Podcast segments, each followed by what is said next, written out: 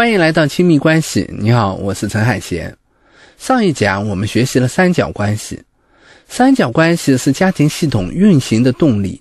运转久了，家庭成员每个人就有了相对固定的角色和位置。矛盾越深，这些角色就越容易固化，无法改变。怎么打破这种固化的模式呢？这一讲我们就来讲讲怎么让家庭角色流动起来。什么是角色呢？在一部戏里，有好人，有坏人，有英雄，有反派，这是戏剧里的角色。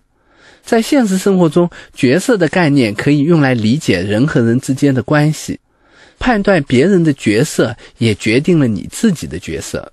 毛主席说：“敌人的敌人就是我们的朋友，敌人的朋友就是我们的敌人。”什么意思呢？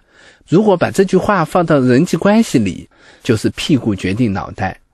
角色的判断不仅决定你会在哪一边，而且也塑造了你对别人的立场、态度和情感。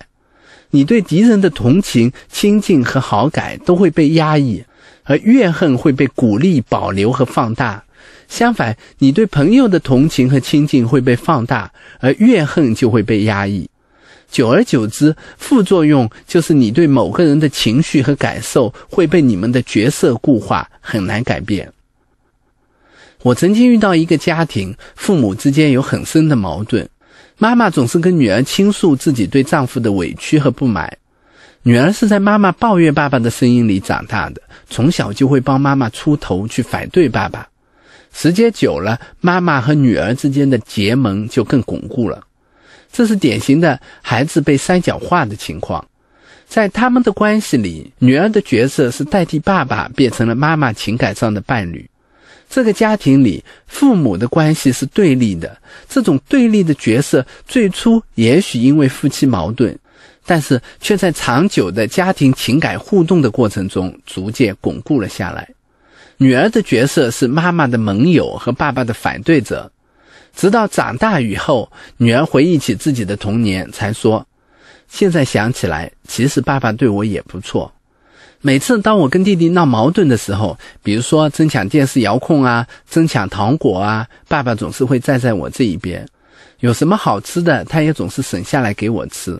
我想他是想接近我的，可是很长时间我一直都看不到这一点，我没法接受他的好，他对我的好只会让我更矛盾。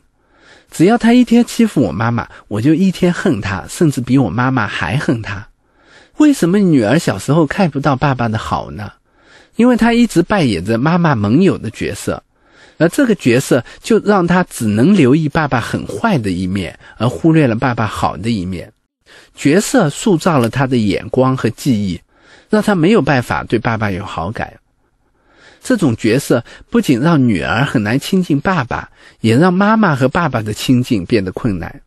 妈妈也不是没有想过改变。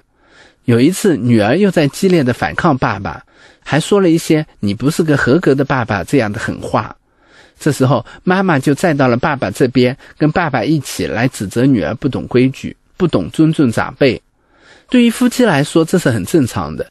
就算他们有矛盾，他们也需要一起协作来管孩子。但是这个举动却引起了女儿强烈的反弹，她觉得自己被妈妈背叛了。她伤心的控诉说：“谁叫你每次都说爸爸不好？明明是我帮你，你却像没事人一样跟着爸爸一起来指责我。为什么女儿会有被背叛的感觉呢？因为在这个矛盾重重的家庭里，谁和谁站在一起，它就变成一件很严肃的事情。如果一个人站到了另一边，那就是背叛。”所以，他们就形成了一种非常固定的交往模式。久而久之，这种固定的交往模式也固化了每个人的角色，影响了每个人对其他家庭成员的判断。就算在这样的角色里，每个人都很痛苦，却也很难改变。在这个例子里，女儿觉得妈妈当了叛徒，把她出卖了，这让妈妈觉得非常内疚。所以很快，她又回到了和女儿结盟的位置，跟女儿一起抱怨爸爸的不好。于是，三个人就一直维持着这种不舒服的关系，无法改变。当家庭系统出现矛盾的时候，常常会出现三个典型的角色：施害者、受害者和解救者。当一家人陷入这样的角色分配时，他们常常就变得很难亲近，而且还会相互指责，关系也会越来越僵。我见过一个家庭，爸爸在外面做生意，妈妈辞职在家带孩子。孩子已经上初中了，不听爸爸的话，总是跟学校里的同学打架。在咨询室里，这个爸爸说：“我在外面辛苦挣钱，结果妻子连孩子都管不好。我就是觉得他的教育方式有问题，太溺爱孩子了。”妈妈呢，在那边不说话，默默的流泪。而儿子呢，看到爸爸说妈妈，就开始帮妈妈反击，指责爸爸说：“你自己怎么样呢？你有关心我们吗？你除了指责我们，还会干什么？”在这个例子里，就有施害者、受害者和解救者三个典型的角色，只不过每个人从自己的角度判断，会有不一样的角色分配。在父亲看来，自己赚钱养家，自己是解救者；妈妈没有教育好孩子，才会让孩子变成这样。所以妈妈是施害者，而孩子缺少关爱是受害者。可是，在妈妈看来，爸爸总是指责自己，把问题推到自己身上，爸爸是施害者，而自己是受害者。儿子是帮自己说话的人，所以儿子是解救者。孩子也是同意妈妈的想法。角色的判断，也许最初是来自人们以往的经验，有一定的依据。可是，一旦陷入了固定的角色，人们就会在指责和斗争中找不到解决问题的办法，反而会加剧角色的固化。比如，当爸爸指责妈妈时，他觉得自己在解决问题，却没想到，在妈妈和孩子眼里，他变成了一个施害者。而妈妈用忍气吞声的方法来回避问题，同样加固了妈妈受害者的角色。这样下去，家庭的矛盾也会不断升级。而在一个宽松的家庭里，情况就会有所不同，成员的角色是会有很多不同的面貌的。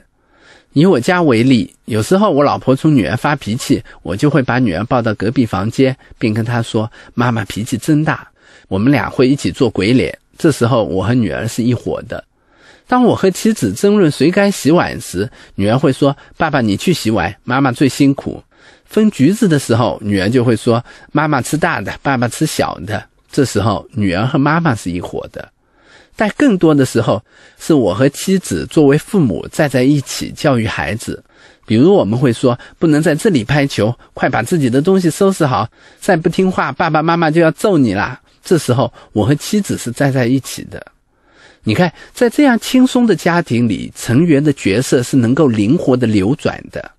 别小看了这种流动，它很重要。重要在哪里呢？重要在，只有能够在不同的关系中扮演不同的角色，你才能体会到更多不同的自我，你才能接受对他人各种复杂的情绪，也能对关系有更灵活的处理。当我和女儿联合起来反对妈妈时，女儿对我的爱和对妈妈的抱怨，在这样的三角关系里就被接纳了。反之，当他和妈妈联合起来反对我时，他对我的不满和对妈妈的爱也被接纳了；当我和妻子一起批评他时，他作为女儿的一面也被接纳了。角色不断流动，女儿在每种角色中体验到的情绪和关系都会更充分。这种情绪体验越充分，她就越能把更多矛盾和复杂的情感整合在一起，变成她自己的一部分。换句话说，她就更能接纳自己。那么，该怎么从固化的家庭角色中解脱出来，让角色在成员之间产生流动呢？我想有两个原则至关重要。首先，你应该培养角色意识，要想一想家里的角色是怎么形成的，这个角色如何影响了家庭成员之间的沟通，如何影响了他们对彼此的看法以及他们的互动模式。如果你发现我们陷入了施害者、受害者和解救者的角色中，那就要跟家人挑明，彼此不是敌人，也不想站在谁的对立面。讨论每个人的角色，也许会比讨论表面的矛盾更重要。其次，重新回归夫妻和父母的角色。